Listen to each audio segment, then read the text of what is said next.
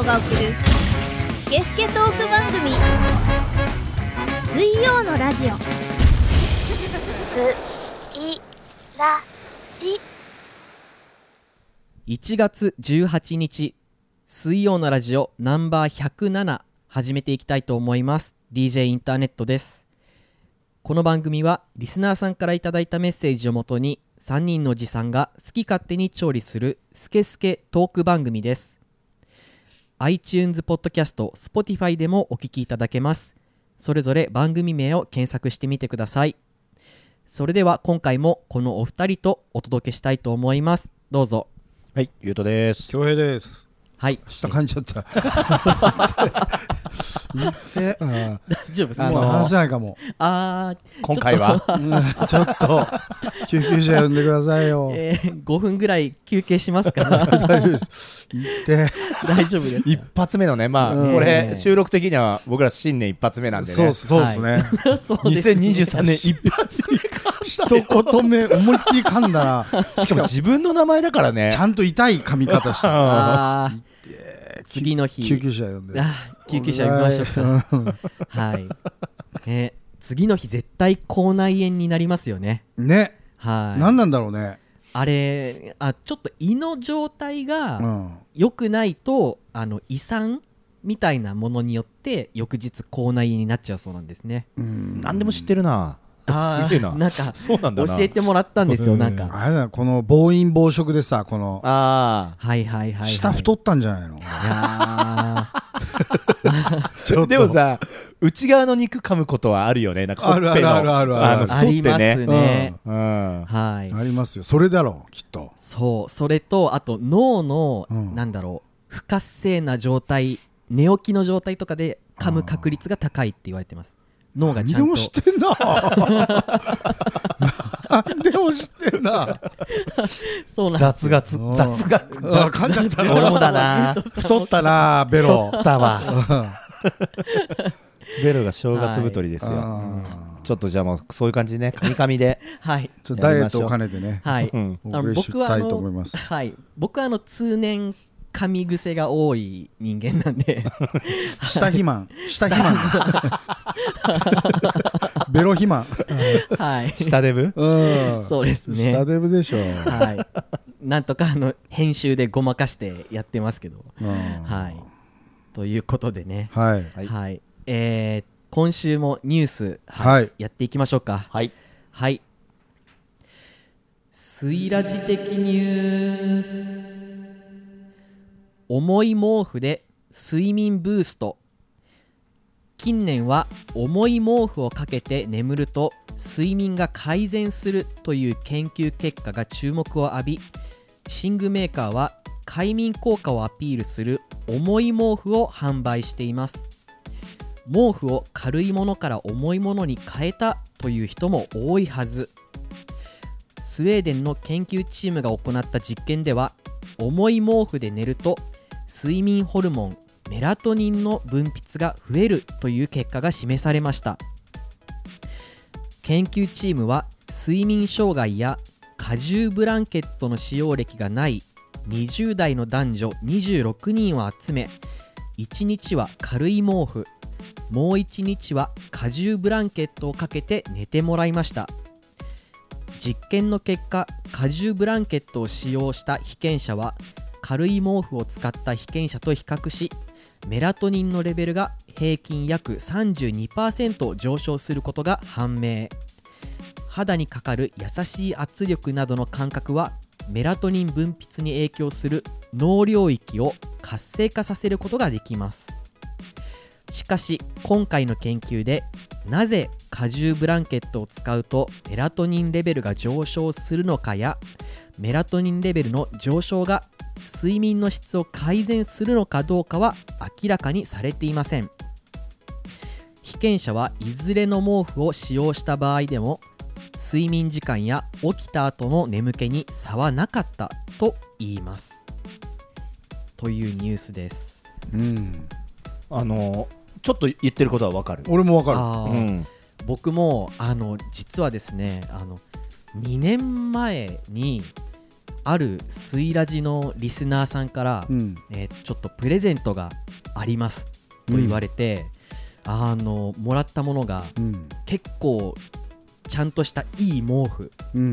であの今の冬みたいな寒い時期にいただいたんですけどそれをかけて眠るとやっぱちょっと重いんですね、うん。なので久しぶりにあの最近そこそれを引っ張り出してうん。使いましたけどだいぶ睡眠の質が違いますね。へえなんとか人が出てる、出てると思います。メラトニンね。はい、メラトニン出てますね。ちなみにメラトニンは薬事法で使用が禁止されてる成分ですからね。あそうなんですね。脳内麻薬みたいな感じ？なのかな？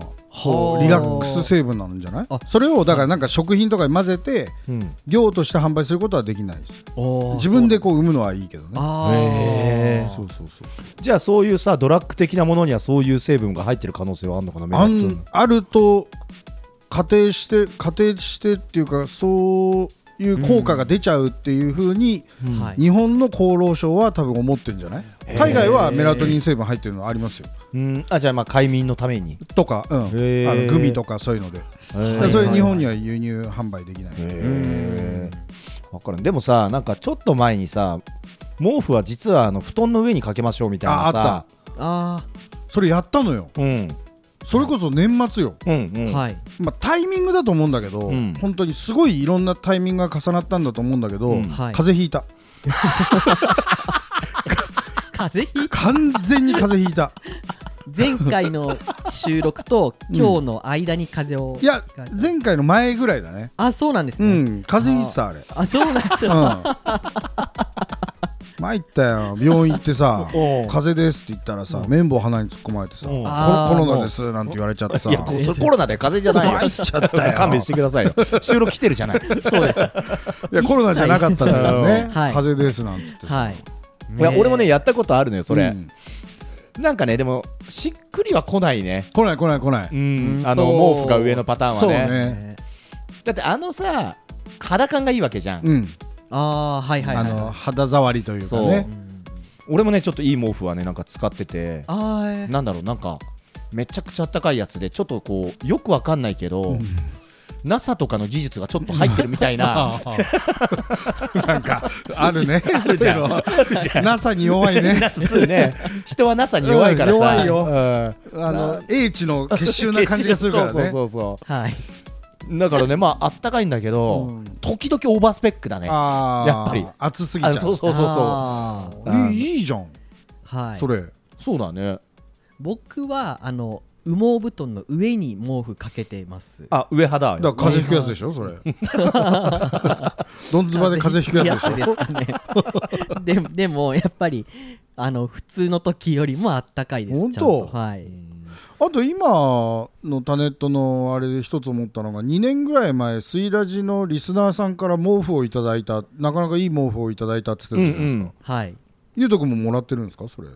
俺はもらってないよそれ。もうちなみに僕ももらってないんですよ、うん。はい。ずるくないですか？それずるいね。うん、3人でやってるからね。一応まあ P だけどタネットは。まあもちろんね。3人でスイラジだよね。そうそうそう、うん。のつもりで僕は今までいたんですけど、うん。はいはい。でなんで一言ももらったなんて聞いてないしうん。タネットさんだけっていうのはちょっとこれおかしいから 変な感じにはなっちゃうね。なっちゃうから、うん。ただそれを3等分するわけにはいかないじゃないですか、だかうんうん。はい。うんら次ちょっとタネットゆうとくんに貸してそれ。あはい貸してあげて、来シーズン。うん、持ち回りで。そうですね。クリーニングしたとしてもちょっときついね。いやもうすごいもうワンシーズンタネットが寝まくった毛布を。寝まくったっていうかあの羽毛布団の上にかけてあるだけいやいやですから、ね、とはいえなんだよ。わかるよ。とはいえだよ。肌には触れてない。わかるけど無理無理無理無理。なんかじゃあ俺すげえ綺麗に洗ったパンツだけど履いてよっつったら ちょっとなんかねはいはい、はい、洗ってあるとはいえみたいなはいさはいはいはい。ちょっとその感覚に近いよね。近いよね。もしくはあれだよね。あの偶然にもつかなかったトイレットペーパーあるじゃん。なんかうんちしたのにはいはいはいはい。俺拭いたよね？みたいなあの綺麗な時ね。そうそう、はい。もったいないからちゃんとこれ使ってって言うのと一緒だよね。取っといてね。うん取っといて。綺麗だから。そそういえばこれさ拭いたんだけど全然 ほらほらっていう。はい。それと同じことなんですよ。人をお物扱いしないでもらいたいですね。はいということであの毛布はつかもう貸さないですよ。なんでよ？ずるいよ。でもしあれだったらきょうちゃん先でもいいよ。いやまあでもゆうとくん今隣だしタレントのま隣だし。次の収録の時持ってくれば毛布。なんだろうね毛布は嫌だね。やだ寝具やね。あのやっぱ匂いだよね、うん。家の匂い。そうそうそうそう、人んちの匂い。そう。違うそれがねタネットちゃんの匂いが悪いとかじゃなくてなんかあるじゃん、まはいはいはい。他人の家の匂いがさ、はいはい小学校ながらにやっぱひるむ家とかあったもんねなんか。そうなんかですねわかる？今となっては、うん。ひるむだけの家だったじゃん理由があるようなさなんつったらいいんだろううそう。うん。うん。あのー、なんかね。めっちゃ木造じゃん。家庭環境とかね。そうそううんよくちょっとまあこれ以上ちょっと言ったらあれだけどね。だけど、はい。でもちゃんと匂いに反映されるんだなって。そうそうそうなんかね。ものがね。日当たりとかね。まあね家の匂いはねそれぞれあると思いますけども、はい。でなんだっけ？家の匂いが？い、や違うよ。毛布だわ。もううん重い方がいいっていうね、うんいいと思う。はい。俺もそっちの方が好き。うん。あの昔の真綿の布団ばあちゃん家にあった。うん。あーはい。あれとかやっぱいいもん重くて。うーん。だんだん重いブーム来るかもね。うん。1 5キロとかさ、2 5キロとかね。あ どんどんどんどん重くあおなってって前何キロ使ってる？いや俺も最近30いってますよ マジ？みたいな言ったなみたいな。体バッキバキですよみたいな。ねえ。俺も来年の目標はちょっと28ぐらいちょっと狙ってんだけど そうか30かみたいな。そういうブームが。来ると思う、うーん。メラトニンブームで。なるほどね。重ければ重いほど出るから、うん。今後の展開を探ってみたいと思います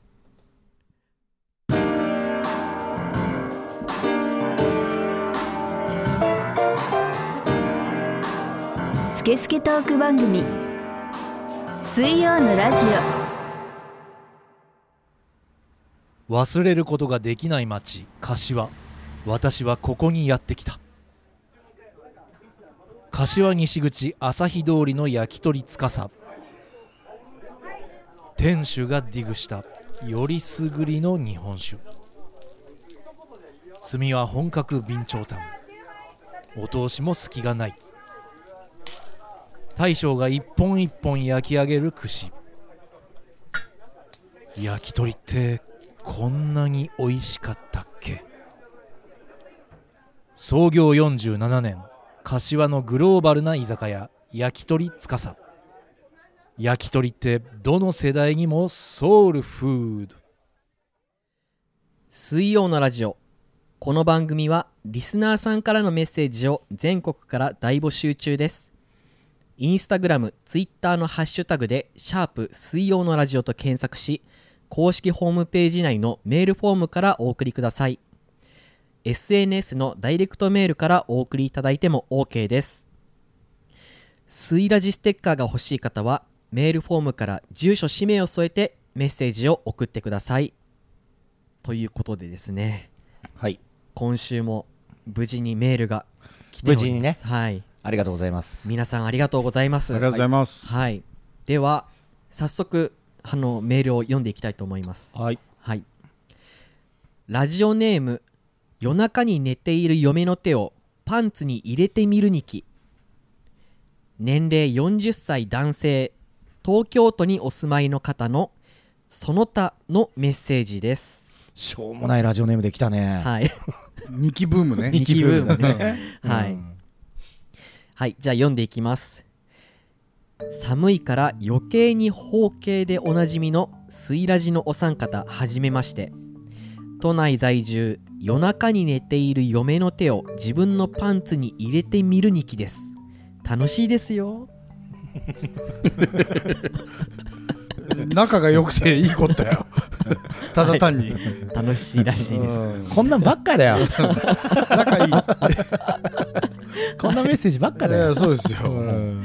はい、えー誰しも大なり小なりトラウマがあると思うんですがお三方はいかがでしょうか？自分は小学生の頃のとあることがきっかけで10代後半ぐらいまでフィリピン人が大大大の苦手でした。今ではフィリピン人の友達もいますがとにかく少年だった自分はとあるフィリピン人のせいでテレビで見たり国の名前を聞くのでさえ恐怖というトラウマになったことがあります。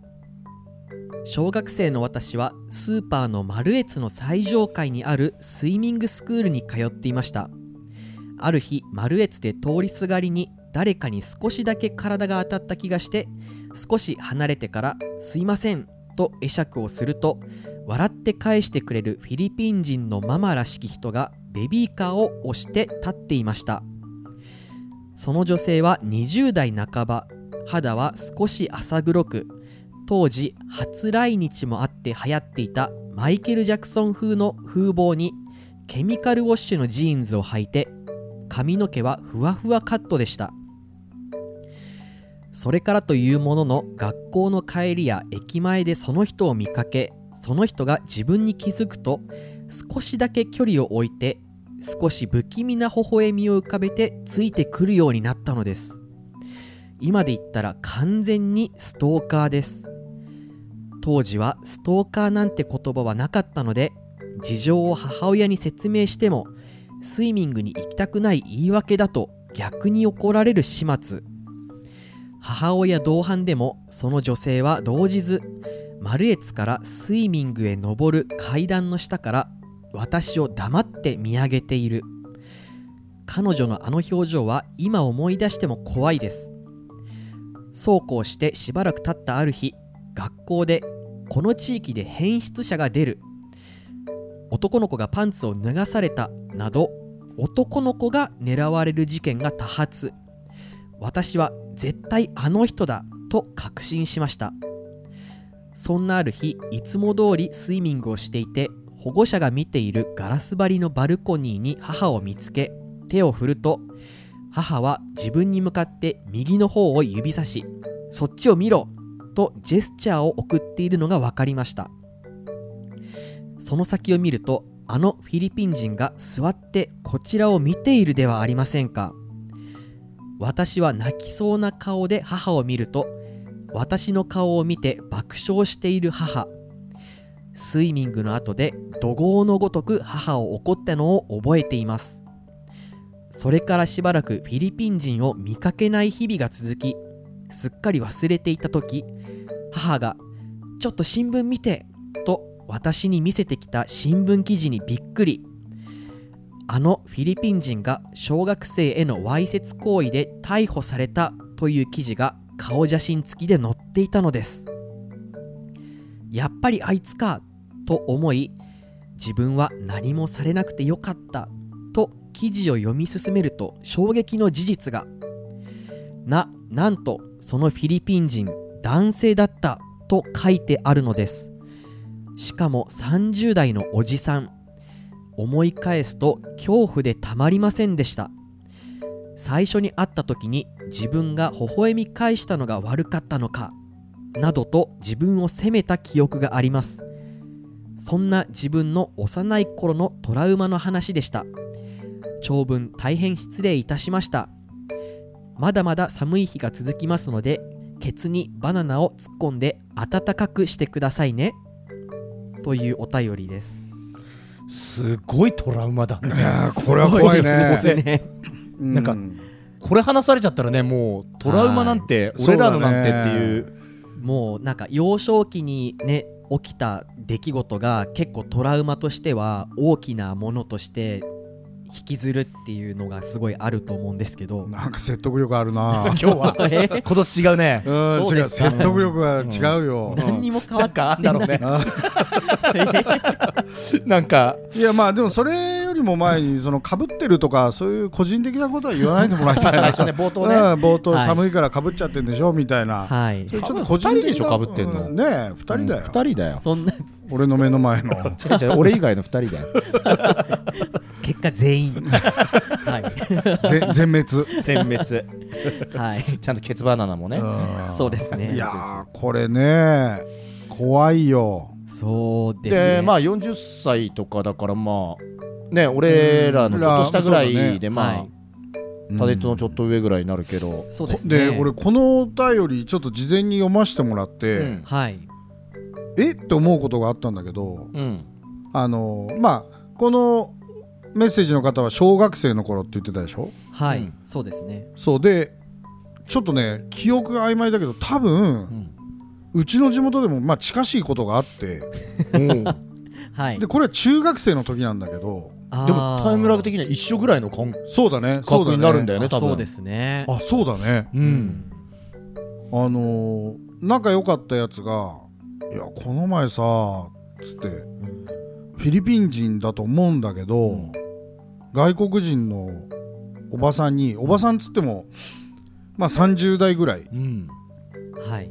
でその人はベビーカー引いてなかったからもうまあ本当全くの別人だと思うんだけど、はい。おばさんにあの声かけられて、うんあの片言の日本語で、うん。まあ、要はうちに来ないか、うん。みたいなことを言われたんだ、うん。はい。でそいつスポーツマンでさ、うん。結構部活遅くまでやってて、あの帰りも冬場でちょっと薄暗くなってる時で、まあ、あんま人気のない道だったんでしょうね、こう帰ってる時に急に声かけられて、あのなんだっけななんかなんか理由を言われてうちに来ないかみたいな、言われてもうそれがすごい気味悪くて、うんでまあ結構肝心なところじゃない体に触ってくるみたいな、まあ、背中だったりうん。肩だったりみたいな、あでうわやめてくださいみたいな感じで、うん。まあ、そいつは帰ったと、うん。でそれが何回かそいつあったんですよ。でそのうちの1回はもう確実にチンチン触られちゃって。あのあなたのこと好きみたいな。そう。で当時それを聞いた俺とかその友達ははいえ行っちゃえばいいんじゃない？と。まあ中学生だから。いけいけみたいな。そうそうそうそうそう。そう中学生だしさうん。なんかまあ最初がその外国人、うん。でもいいんじゃない？みたいな、うん。いいじゃんみたいな、うんでそれ何綺麗なの？その人みたいに言ったら「いやよくわかんねえけどさ」とか言ってて。て、でまあちょいちょいつけられたりとか、そういうことがあったっでまあその彼はまあフィリピンだって言うんだけど、でねまたねその彼がね沖縄出身なんですよ。うんうんうん。だからそのフィリピン人女性もなんかこう母国のなんか まあまあ 濃い顔ちょっとのねね濃い顔で似てたのかうんなみたいなはい話をしたんだけどその友達と、うんうんはい。でもなんかそういうことがあったっていうね、まあ結局何もなくは終わった。何もなく、特にそういう新聞に出るとかもなく、でもなんかあ似たような話だなと思ってさ。ごめんなさいね。ねなんかもしここに聞いてるフィリピン人の方かハーフの方かが分かんないけどたまたまのねちそうょっとこうたまたま。重なったあれだけどそのベビーカーをしてたっていうのもちょっとやばいよね。ベビー入ってないんでしょ？でしょ？ああそうそうですよね。ん。そうですよね。気持ち悪いよね。怖いねおっさんでっていう。マイケル・ジャクソン風。おっさんだよケねミカルウォッシュ、ケミカルウまあ、ォッシュね。確かに当時は流行ってたよね、はい。で結果さそんなトラウマがあるからさうん。夜中に嫁の手を自分のパンツに入れてみたりとかしてるわけでしょ？そう。えもう変なになっちゃってなっちゃってるじゃんね。影響受けちゃってさ。なんかあります？トラウマ。そうだなトラウマトラウマってなんだろう？そのさっきタネットが言ったみたいに、まあ、幼少期なのか、まあ、ある程度のとこで、ショッキングなこう経験だったりをして、うん。何かが苦手になったりとかちょっとこう精神的にやられちゃうここまでさうん。だからいいけないよこういうあの性的大人が子供に対するそうですね。性的暴行？暴行というか虐待未遂というか暴行未遂というか、もう性的なのは全部トラウマになるダメダメ全部はい。ダメ、でこれなんかうん。対象者が男同士でしょ、うだからなんかこうぼんやりしてるけど、一緒ですよこれ。まあね、うん。まあね、はい。あ本当に。のそう。痴漢とかもそうだけど。男対男もあるからね今はいねや全然ありますよ。おだからほらっさんが男児とかね。前さう、ん。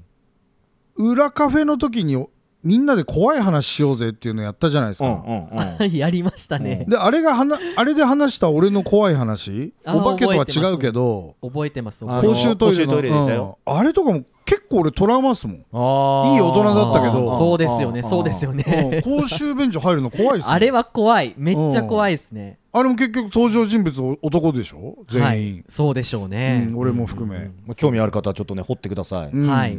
あれは怖かったもんな、ですよね。だからまあそうだね性的なものはちょっとね、うん。はいダメやっぱダメよ。うん。これあのお母さんもお母さんでなんかいるぞーみたいなね。いるよみたいな。そうお母さんちょっとやばいね。超笑ってるとかさ。あんまり心配してないっていうのが。すごいよね。ねえ。母親のキャラもねなんかちょっとなんかそうだね。ななんか全員ちょっとずれてるんだよね。そうなんだよ、うん。そうなんだよ、うんで結果嫁の手をなんか寝てるん嫁が寝てる時に嫁の手を自分のパンツに入れて。入れてへへーってなってるでしょ？どうだってなってるでしょ？どうしようもねえな。なんかトラウマタネットあんじゃないの？そうですね。なんか。どうしようこれ大丈夫？ラジオ大丈夫？それ。いやそうなるあとちょっ庭の全然大丈夫なんですけど、うん。あのーまあ小学生の時に、うん僕のあの家庭環境って、すごいあの母親がめちゃくちゃ教育ママだったんですよ。なんか聞いたことあるね。なんかうん。うん。はいやっぱ大丈夫これ？言って大丈夫なの？全然大丈夫なんですけど、おーであの当時ハイパーヨーヨーが流行ってて知ってます？なんかあの俺らが二十歳ぐらいじゃないかなだから。あーそれはなんか漫画かなんかの？あ実際のおもちゃで、うん。ハイパーヨーヨーっていうのがあって、ハイパーヨーヨーってまたすごい名前だね。そうなんですよね。なんかね俺もねちょっとやってたもん。お ービュッて投げると下でねえーっと空回りしてうんぐるーってやるやつで技できるそうそうなんかそうですそうです。なんとか名人とかがいたんだよねその中村名人。あー。はい。流行中ったね。村名人、うん。はい。で？でそれが流行っててみんなで遊んでたんですね、でなんか僕の友達23人ぐらいの中にやんちゃな悪ガキみたいな感じの子がいて、うん。その人がハイパーヨーヨー大会に出ようぜみんなでって言い出したんですよ、おー。近くのおもちゃ屋とかでやるやつね。はい、でみんなで出よう出ようって話になって、うん。たんだけど僕だけちょっとあの塾とかうん習い事とかがあるから無理かもみたいな、うん。当時あの友達の小学生と遊ぶっていうことさえ結構あの親に相談してえみないとダメみたいなー感じで、やっぱりそのあの子はあのちょっと悪ガキだから遊んじゃいけませんとか言われたりとかしてたしてたんですよ。よそれでその悪ガキがあのやろうぜって言ったことだから当然自分の親にヨーヨー大会に出たいんだって言ってもダメなわけうですよ。ん。で断られてうん。なんでお前は断られるんだよみたいな、うん。親がダメって言うんだよね。親がダメって言ったから。ってまあそうなるわな。言ったらその悪ガキがじゃあいいよ俺がお前のお母さん説得するからってお言ってあのーちびっこ3人ぐらいでうん。俺の家に来て、うん。で悪ガキもいて、うん。悪ガキがうちのお母さんに、うん。これこれこうで、うん。こうだからヨーヨー大会に一緒に出たいんだって言ったの。うん。うん。で今のことを振り返っうんさっきのことを振り返ると、うん。めちゃくちゃなんてこの悪ガキは行動力があってすごいやつなんだ。めちゃくちゃいいやつだよって。で 俺今頃その彼成功してるだろうなと 思って聞いてるもん。そう。なんですけど、もううちの母親にことごとく論破されて、結局ダメって話になってみんなで泣いて帰るっていう。のがあって、はい。なんかなんかわかんないけどちょっといい青春みたいな話だよね。めっちゃいいやつじゃうん。ん自分家の子供をさ親を説得してまでさこいつと一緒に出たいんですお母さんお願いしますみたいなはい。門限も守るしみたいなことを多分うん言ったんでしょ？うん。そうそうなんですよね。その時タネットもお願いし僕もなんかお願いしますって。そうなんかちうん。肩を狭めながららなんとか下向きながらなんとか。お母さんタネットねっつって。そんなことはダメよっつって。おいタネットっつって なるほどね。まあそれはトラウマというかそれで？トラウマというかまあちょっと収録の録音始まってから思い出したのはこれぐらいですかね。小学校の中で思い浮かぶトラウマにつなげろ。あー助かった。はい。助かっつあ うん。だからその出来事があったからこうなんでこうなんこうなんだですっていうのがトラウマでしょ 後付けしろ。無理やり無理やりでも。そうですね。うん。あとちょっと足りなかったですね。うん。はい。俺トラウマありますよ。ほうほうほあのねうちのおじいさんってせっかちなんですよ。バリバリはいはい。の江戸っ子。で江戸はあ。まっすぐのこともまっつぐっていうし。う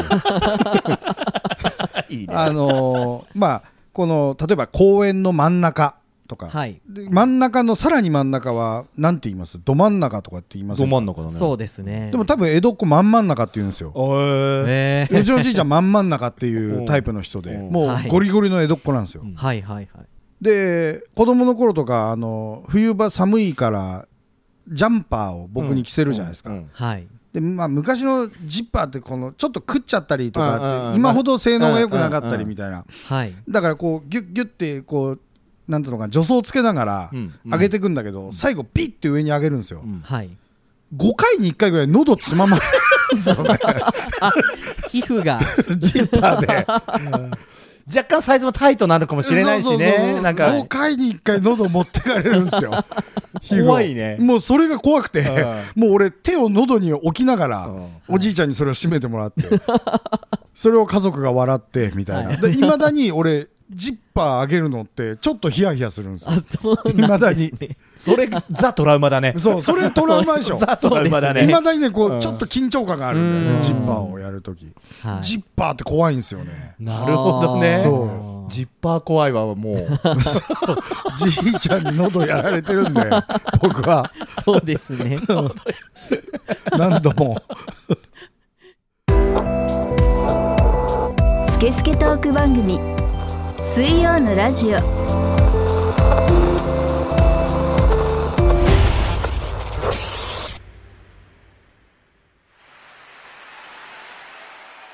私は DJ ジン。DJ ライブ音楽制作メディア出演。体力勝負な毎日を乗り切るために始めた趣味。それは格闘技。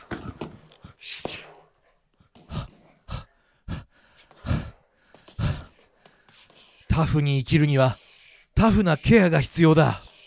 スイラジリスナーならわかるよな。子供から学生お年寄りガチのトップアスリートまで幅広くケア。0120-89-8214早く初医師。痛いが当たり前になっていませんか？大日型整骨院。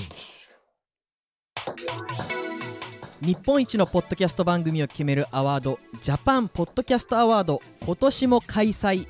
毎年参加しているこのアワード今年は SNS の活用により日本全国各地たくさんのリスナーの皆様と知り合うことができました。そこで皆様からの投票数で決まるリスナーズチョイス今年もチャレンジしたいと思います。応募は水曜のラジオ公式ホームページから Twitter、Instagram のプロフィールのリンクからもアクセスできます。応募締め切りは1月20日金曜日23時59分まで。あなたの一票でこの番組の未来が変わる。作品名は水曜のラジオ。お間違いのないように。皆様からの熱き一票をお待ちしております。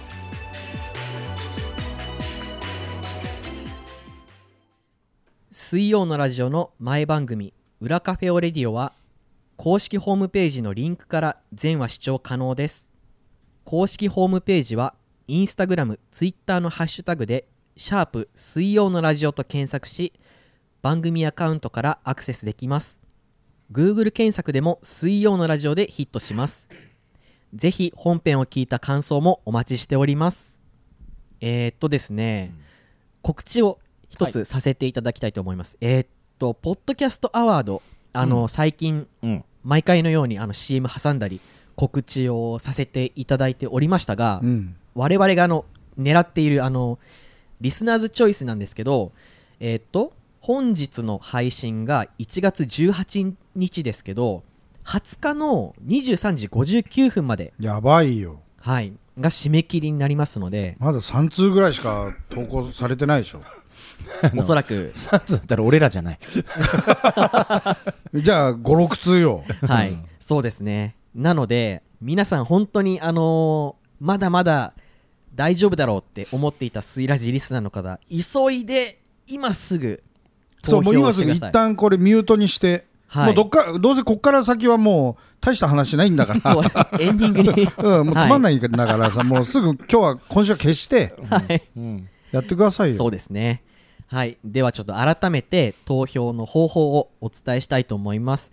えーっと水曜のラジオの公式ブログがありましてそちらに一応バナーも表示させているんですけどえーっと Google とかでもジャパンポッドキャストアワードと検索をしていただきますと専用のサイトがあります。水曜のラジオのトップのバナーからも行くことができますのでそちらクリックしていただいて番組名を必ず水曜のラジオ水曜のラジオと明記してあの必須項目必ず入れていただいて投票をしていただければと思います。はい。でこちらあの1メールアドレスにつき1票投票ができますので例えばまあ大ファンな人スイラジが大ファンな人はたくさんあの2個3個今時持ってますからみんなアドレスなんてもう、はいね。持っているメアドを、まあね全部駆使して、はいよろしければ。投票してよろしければ、うん。はい。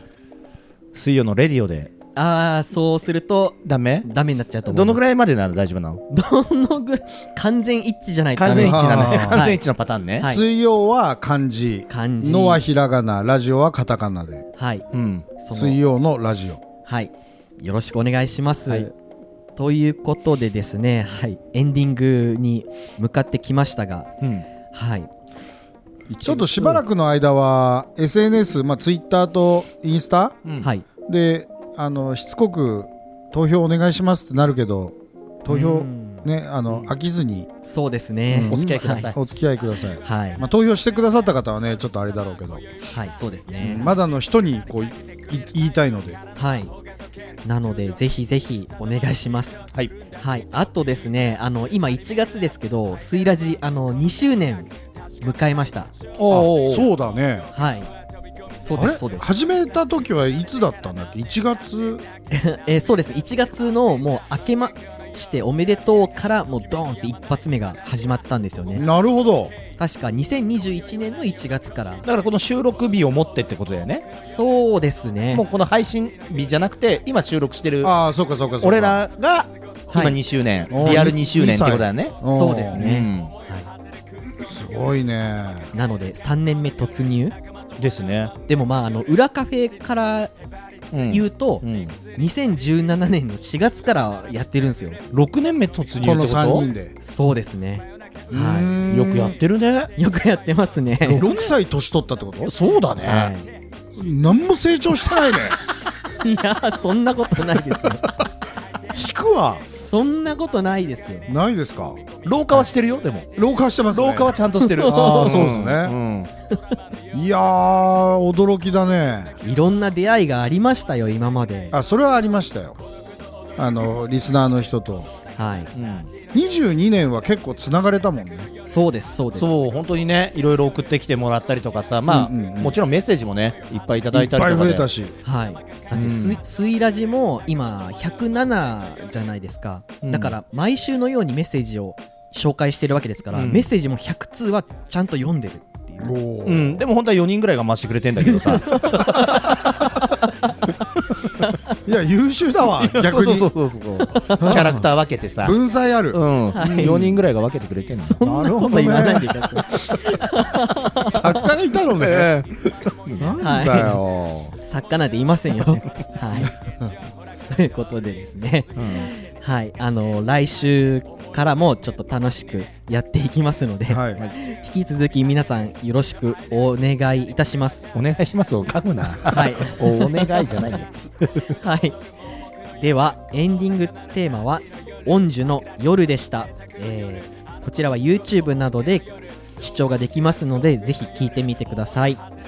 それでは、また来週の水曜にお会いいたしましょう。お相手は DJ インターネットと、ゆうとと恭平でお送りしましたはい、ありがとうございました。